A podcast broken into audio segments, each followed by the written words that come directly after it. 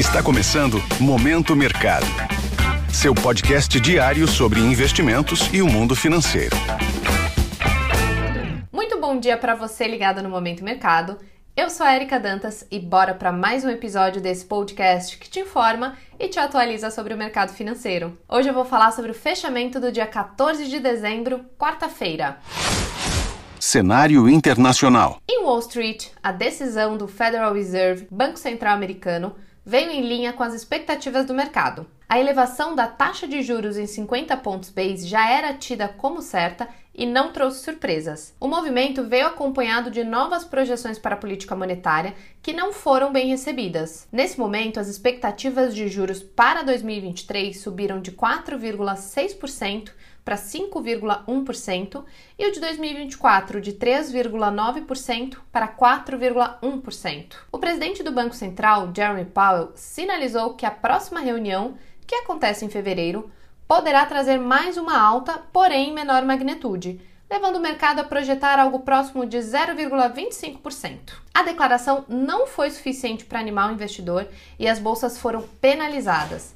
O S&P 500 recuou 0,61% e o Nasdaq caiu 0,76% favorecendo as posições vendidas, que são aquelas que apostam na queda dos índices. Renda fixa, o rendimento das treasuries, que são os títulos do Tesouro Americano, fecharam sem direção única. No câmbio, o DXY, índice que mede a variação do dólar ante uma cesta de moedas fortes, encerrou o dia em queda de 0,20%. Nas commodities, o petróleo avançou em resposta ao relatório divulgado pela Agência Nacional de Energia. A possível reabertura da economia chinesa elevou as projeções de demanda pelo óleo para 2023.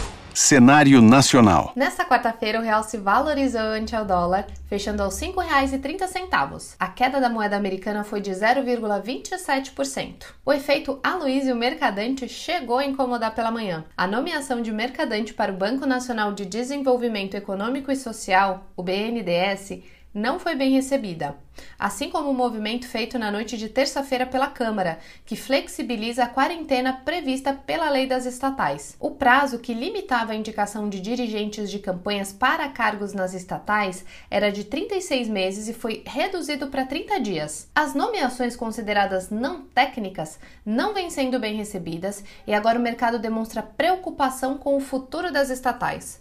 O investidor também ficou de olho nas declarações do futuro ministro da Fazenda, Fernando Haddad, que sinalizou a criação de uma nova âncora fiscal no ano que vem, o que pode resultar em contas públicas mais saudáveis. Na renda fixa, os contratos de juros futuros fecharam o dia em alta, em resposta aos movimentos do exterior, o cenário americano de juros mais altos aumenta o risco de recessão nos Estados Unidos, o que gera preocupação. As falas de Haddad ajudaram na recuperação do Ibovespa, que fechou em alta de 0,20%. O principal índice da Bolsa Brasileira vinha sendo penalizado pela mudança na lei das estatais. O movimento, que viabiliza o nome de mercadante para o BNDES, gerou incertezas quanto às futuras intervenções políticas nas estatais. O destaque negativo ficou para Petrobras, que amargou queda de 9,80%, e Banco do Brasil, que recuou 2,48%. Na ponta positiva, tivemos Melios com alta de 7,02%, a CLC Agrícola, que avançou 6,33%, e a Cielo, que fechou com alta de 6,26%.